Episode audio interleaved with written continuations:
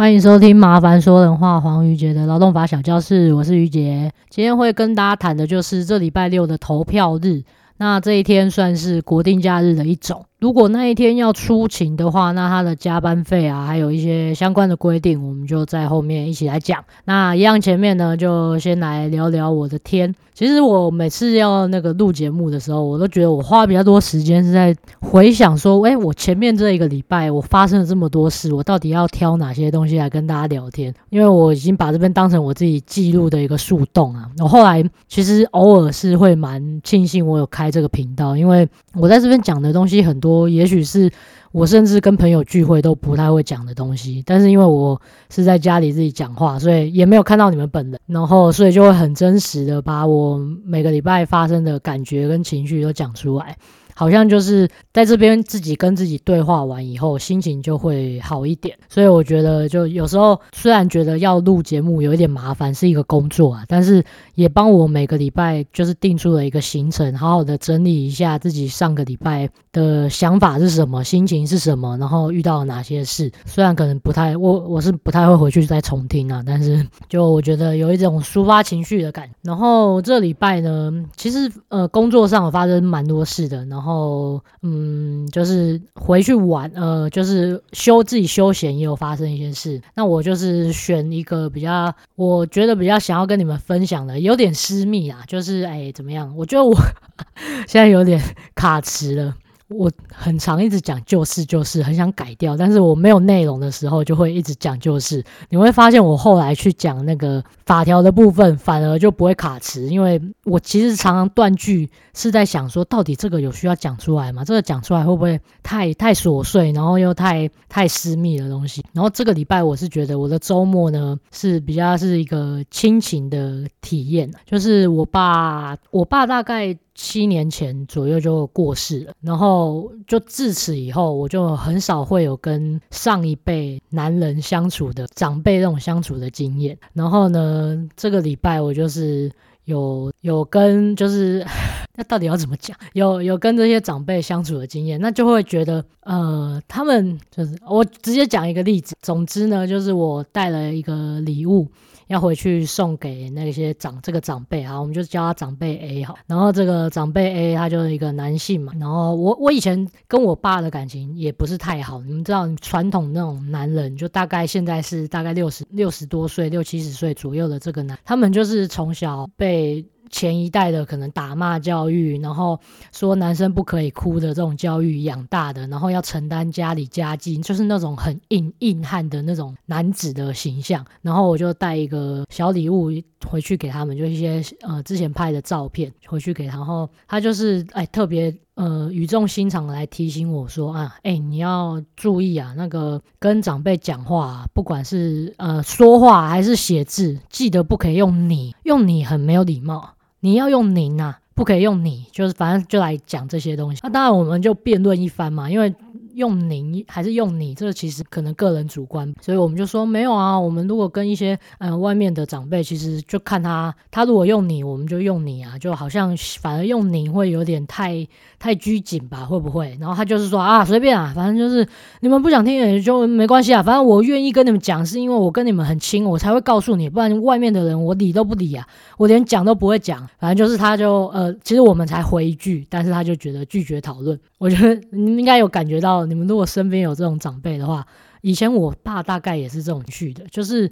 我们没办法针对一个问题聊很久，因为他就是只想要，他最常讲的话就是就是会说，哦，我又不靠别人，已经活到现在了，我干嘛要听别人？我又不是靠别人吃饭的。然后就常会说这种，他说我管他去死啊，这样他他怎样，他干嘛给我脸色看？我何何必要看他的脸色呢？就是会说这种很硬汉的话，然后就是拒绝讨论的那种这种情绪、这种态度。然后 不知道就已经好几年。因为我也不需要，我身边也没有太多长辈，然后也好几年没有亲自需要去应对这种呃中年男子、老年男，就是中年男子的这种情绪，所以我就这次呢，反而已经过了那么多年，也许我自己的情绪也长，反而我就是跟他说，嗯，我知道你跟我们讲这些是因为你你重视我们，你觉得我们跟你很亲，你觉得要对我们好，为我们好，你才跟我们，我知道了哦。可是可能要要不要用您这件事，可能就是。如果像呃，比如说在外面，我是人家老师，人家反而一直都跟我用您，我倒是觉得不，哎，你不必这样，好不好？我我我才几岁，然后你一直跟我您您您，反而是我觉得那个有时代背背，就是可能那以前的那个时代会比较觉得啊要用您。然后他还有就另外一个观点，也是我们那天吵半天，他是说长辈不可以跟啊啊晚辈啊晚辈不可以跟长辈说啊您辛苦了啊辛苦了这种话不能说。因为辛苦了这句话呢，是长辈要跟晚辈说，晚辈呢就不能去跟长辈讲，这样非常没有礼貌。然后我们听了也是傻眼啊，想说哈，怎么怎么会不行？那、啊、我我就真的有时候觉觉得我主管很辛苦，然后我的长辈，我爸妈做了很多事很辛苦，我不能跟你说啊，爸妈辛苦了，不能这样吗？他说不必啊，不用讲这个啊，他本来。他比你大啊，关节比你大，做这些就是应该的，不用跟他说辛苦。我们就想说，这什么逻辑？这样他就就反而说，你这样讲，他他他们原本是说这样晚辈讲这些很没礼貌。我想说，哎、你这样不讲会不会才没礼貌？总之就是。又是一另外一段，就是观念上落差，但是又我们又 end of story，就是拒绝讨论，然后反而在就是当然这些冲突不是就讲不是也不算冲突了，就是这种对话会一直冒出来，那也不会是。讲完，然后讨论完就没事了，因为他就会还是会有一大堆他自己这样长大、这样接受的教育，所以所产生出来的这些很多种观念。那到到底我们这种做晚辈是要跟他直接杠上吗？我觉得以前如果是以前我我爸还在的那个年代，我可能就会直接跟我爸吵，我就说啊，你不爽听就不要听啊，我就想要讲，我可能会对我自己的爸爸这样。然后可是现在长大了，就觉得好像。我是不是也不用跟他跟他讲那么多？我就会说好啦，啊你，我觉得也许我对大家都这样吧，就是对于别人的长辈都比较有礼貌，反而对于自己的爸妈都是比较直来直往，然后要骂要就是很没礼，比较没有礼貌的去回应。然后我就是觉得说，这次就让我体会到说啊，我又有机会去跟。嗯，就因为我爸走得早，所以我还有机会去遇到这种要要跟长辈的回应，到底我是要很冲的去回，还是我就接受，还是怎么样？结果就好，晚上就其实很多事是我慢慢自己串在一起，去去给我自己的一个到底要怎么去排解自己的情绪。然后，你们有看《京城怪物》吗？总之就是，我们就追《京城怪物》出到最后面了，就朴叙俊演的那一个影。然后我们就，哎，我已经要爆雷了，我现在爆雷警告哦。暴雷警告第一次，暴雷警告第二次，不想听的话直接断个呃断个大概一分钟，不要听这一段，好不好？好，总之就是精神怪物，他到最后有讨论到一个问题，就是那个什么前田哦，前田。日本人那个日本女生不是就问朴叙俊说：“你干嘛那么帮着你的那些部属、你的下属、你那些仆人？他们才是真的背叛你。那个呃，那个老太婆，她当初就是拱出拱出你妈妈是名字的人。然后你那个你哪一个谁谁谁，他也是被被严刑拷打以后，也拱出了你的身份。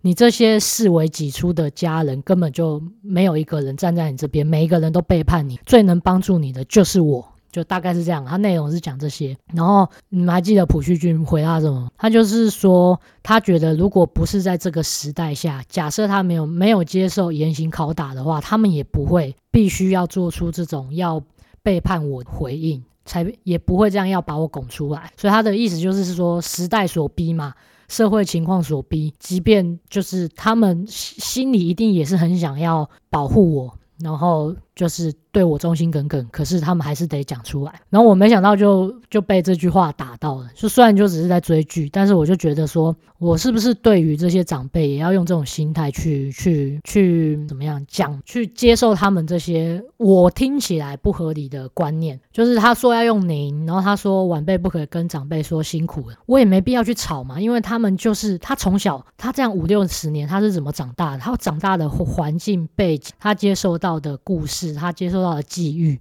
跟我一定是完全不同的。然后他们就是这样从小被说男儿有泪不轻弹嘛，男生不可以哭啊，男生要负担家计的这种状态下去长大的。也许他的工作环境啊什么也让他有这样的观念。那我我我也没有必要说就觉得啊他这样就是不对，好像不是，就是我觉得就是时代造就了你这样的个性。那我就好，我接受，但但我尽量去想着为什么，我尽量往好处看。你这样跟我讲是不是真的是是出于一样什么样的情绪？也许他是真的想说啊啊，我我为你好，我跟你讲，也就是有点说真的，就是我们现在说的情绪勒索啊，都是说我为你好啊，我才告诉你啊，我为你好，我才会帮你想那么多，才会帮你记那么多事情。可是那个就是不是我们现在觉得的为你好，我们为你好可能是希望你就是好好的跟我对谈，好好跟我沟通。可是他们那个年代没有在学什么叫沟通啊，男生没有在学什么叫做沟通，他只要把钱赚回家就好了，他只要能养活这个家就很了不起了。然后你还要说他有没有照顾小孩，有没有陪小孩读书，这个是我们慢慢这个年代才比较有的。所以我就觉得，好啦，我也许现在让我有机会再跟我爸，也许就是我现在正在跟我爸的那个年代的人相，我是不是可以用那个精神怪物的这个结论去看待这些？我觉得，哎，听起来不太合理的事情啊，大概这样。有点乱啊，可是就是我这个礼拜的一个心情的故事。那还有这礼拜呢，另外一件事就是我的工作持续在进行嘛，所以这个整个一月呢，算是我的酝酿期啊，要做了很多讲义，我做了一堂新课程的讲义，而且每次都要花一整个礼拜做。然后上个礼拜整整一个礼拜就是在学怎么用 Notion 架自己的网页，因为我不只要会劳动法嘛，我行销，然后要怎么做图，怎么架。网站，然后要用什么东西去可以下广告，不然我我的讲义做那么多卖不出去啊。因为没人要上课啊，所以就是延续我上个礼拜有跟你们说嘛，即即将我是想要把我的时间多卖一点卖出去，所以要推出一个顾问服务，那就搭配我原本就有一些劳基法的课程，然后法令更新的课程，这样一起卖出，所以都在想办法看怎么把页面做得更美，然后那个报名流程这逐字逐句的删啊，然后哪一张图片要放不放，总之就是一个很繁琐，然后整个礼拜都在研究一个新东西，按 Notion 又是都是英文网。业，所以是蛮难用的。后来习惯以后，就觉得英文真的不是问题。它它算是比我之前用，我已经有用 WordPress 架过自己的网站。啊，WordPress 虽然是呃也是免费的，可是它跑的真的慢到爆。我加一张图上去，他就我眼睛可能要闭起来十秒，等他跑完。然后我发一个图出去，按一个键写发布，然后又要闭个眼睛十秒，就整个很缓慢。但 Notion 不会，Notion 就是动作很快，而且功能该有的都有，加图片啊，然后你要选一些可爱的那种小。小说图那种表情符号也都有，然后字体颜色要怎么改，那算是都蛮弹性的。然后图片要大张小张，底色要不要改，就基本的功能都有。然后我觉得创一个自己的账号也非常容易。不像有一些网站，就是跟你那卡一个，说你的密码要几码，然后要有中英数字，又要特殊符号，那个可能一开始就会让我就是整个耐心全无。但 Notion 还蛮快的，一下子就可以把自己的账号创创起来以后，就是要我就一直在找一些英文的影片网站，然后。就是看一下他们教有些功能要怎么做。好啦，上礼拜的工作啊跟亲情大概是这样。啊，为了这些工作，已经上个礼拜整整都没有去重训，所以希望我等一下就是赶快跟你们录完，我可以好好的有时间去重训。好啊，看起来今天时间是应该蛮够的，我们就进来讲投票日这一趴吧。好，投票日呢是在这礼拜六嘛，是一月十三号。那投票日的定义呢，就是只要是总统、副总、总统、副总统，然后立委，还有甚至之前的公民选举，就公投这种都算是选举日的定义。然后包含有很多那种什么区域立委补选，然后各县市市长补选，总之只要是你那个区域。有要办政府的选的话，都算是投票。那投票日当然就是要有投票资格的员工，他才会当天享有去投票的权利嘛，才可以免除去上班的义务。所以如果你们公司是有一些比较年轻的工读生，可能才十几岁哦，还没有到，还没有满二十岁的话，那你就不用把他纳入投票日的权利的范围里面啊。可以可以听懂啊哈？这些小朋友的话，你就可以正常排他班，他也不需要什么让他回去投票，他就他就没有投。投票权嘛，哈。好，所以第二个是投票权的问题。那一月十三号当天哦，它的那个投票日的定义时间是几点的？当天的零点到二十四点。所以那个解释令就是规定说，只要是在当天的这个零点到二十四点的范围内，你有去上班的话，薪水都是 double 计。那它是算是是国定假日的一种，但我们也知道国定假日可以调移嘛，知道吧？哦，我们国定假日本来是可以的，可以改到别天去休。可是投票日呢，是唯一一个不可以调移的国定假日。因为我就问你，我投票日一月十三号，我跟你说那个投票日，我帮你改到下礼拜休啊。反正这礼拜我们有一个，我们公司有一件事很急啊，一定要赶出来，麻烦你来加班。不可能嘛，你改到下礼拜，谁要给你投票？谁要办投票给你？所以投票日就是唯一一个我们国定假日。不会，不可以调移的一天呐、啊，它必须要在当天。所以，我们实际上人资公司要怎么去执行那一天呢？通常前一个礼拜吧，哎，不是，不是，不是前一个礼拜，前一个月，通常是我们要排。呃，比如说我们一月十三号，那就是我们十二月底准备要排一月的班表的时候，就会先统计啊，先问一下大家说，哎，有哪些员工有预计要回去投票的，哪些没有的，我就先分出来，分两边嘛。哦，有要投票跟不投票的，因为法律的规定是说，如果你让员工本来那一天就是他的例假休息日，也就是俗称的一例一休嘛，如果本来就是他的例假休息日的话，那你就不用额外再多给他一天。投票日的假，这样听懂？所以这种操作方式，当然一定是你先问员工说，哎，有没有要回去投票的？好，那假设你们公司十个，然后 A、B、C、D 就说，哦，我要回返乡投票，那你一定就是帮 A、B、C、D 排这一天是他的例假或是休息日嘛，因为你就。不用额外再多给一天，你要省成本了哦。好，所以 A、B、C、D 就就回去投票嘛，你就排那一天是他的例假日哦，或是休息。那后面那个呃 F、D、J 什么什么，后面那那五个人他就不用投票，他就说我就是不想要回去投票，而且我家太远了，我不想回去。好，所以你一定是先调查完后面的这五个人，他决定不回去投票，那那你就决定好，那你我当天因为我们还是需要上班哦，那麻烦你就来上班，那我们当天就是会给 double。好。好，那就会这个后面的这五个人就又会有分两条路哦。第一种状况就是他好好老老实实的就来上班了，那你原本帮他排八小时的班，那就会是那八小时的薪水 double。那怎么 double 呢？也非常简单，又又可以拆分成两种，分成日呃时薪跟。你月薪制的，那如果是时薪制，比如说现在已经一月了嘛，对不对？所以时薪基本工资是一八三，那他如果来八小时的话，八小时的工时就是直接八乘以二，因为 double 嘛，然后再乘以上乘上一八三，八乘以二乘上一八三，这就是投票日当天的 double 薪的算法哦，这是时薪制。那、啊、如果月薪制的话也很简单，就是你先换算成时薪，所以如果你的比如说假设月薪是三万六千块。那三万六千块，你就先换算成时薪嘛，除以三十天，除以八小时，所以时薪平日每小时工资额是一百五十块。那这个一百五十块呢，假设你就是后面我们刚才说这五个人来上班，那你就是一百五十块乘以他的八小时 double 薪，这样加给结束。一百五乘以八，所以他的月薪三百三万六千块照领嘛，照领之外，你这一天的加班费的金额就是一百五乘以八，这没有问题吧？好，所以就分呃加班费的 double 字就大概是这样算。然后呃你们还会衍生问的问题，我顺便在这个因为这边是钱的部分，你们其实我自己脑中的树状图一直在画下去啊，我不知道你们有没有感觉到，我就是一直有两个岔路，两个岔路下去。好，那你们还会问的问题就是说，诶，那如果那个当天投票日哦，他如果有超过八小时有加班的部分，那加班费的费率是要用多少？是要用多少给？哦，那个这这个问题就比较难一点，因为如果你是。超过八小时的部分，你就要先区分说，哎，那这一天是什么样的班别嘛？我们我们上课都有讲过，一定是先确认班别以后，你再去看哦，这个是哪一种班别，然后它的费率是要用多少钱的费率去算加班费给人。那偏偏这两这一天是有两种班别，也有可能，第一个可能是我们刚才说，你原本排员工是，比如说休息日哈，啊休息日的费率是多少？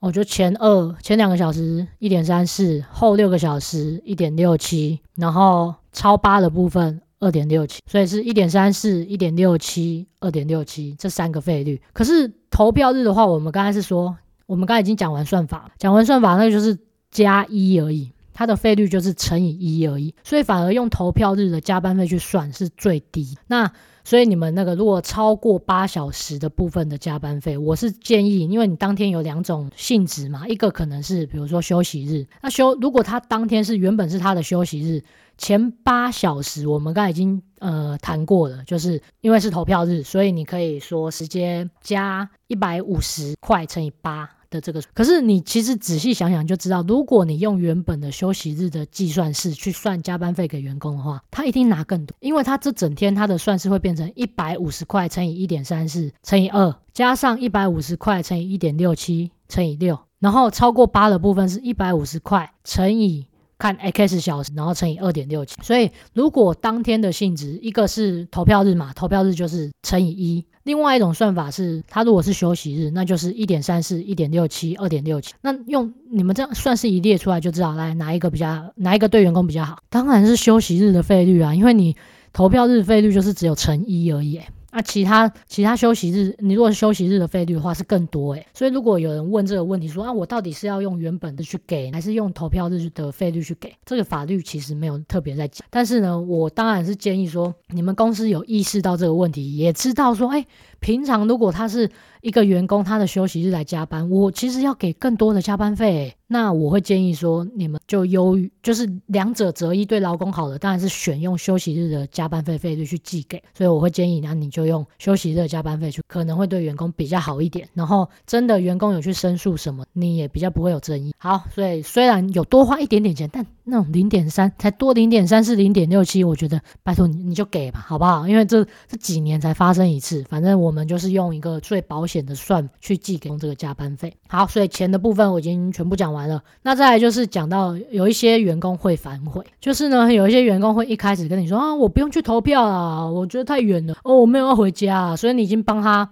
排好那天是他的工作日嘛，对不对？假设你排好他那天是原本的一般的上班日，结果他又突然跟你说啊，我要。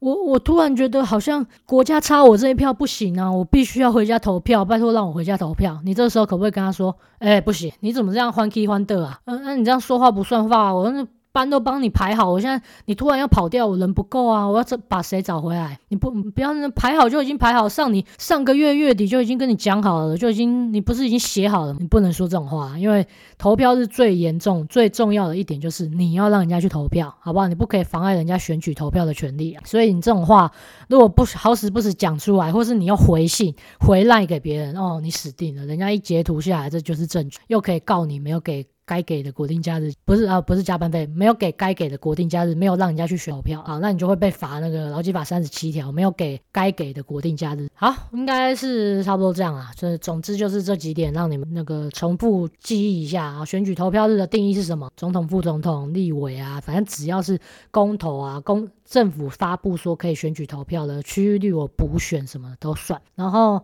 呃，适用的人有谁呢？就是要二十岁以上嘛，有投票权的算。然后操作的方式就是你会先统问一下大家，哎，有没有要回去投票啊？他就会分成两派嘛，一个是要投票，一个不投票嘛。啊，要投票的人你就排他当天是例假休息日，你就不用再多给假了。啊，不投票的人你就排他是一般工作日。好，然后再来处理钱，钱的部分要讲比较久嘛，钱的部分时薪就直接乘以二嘛，所以是一八三乘以二乘上工作时数。那他这个。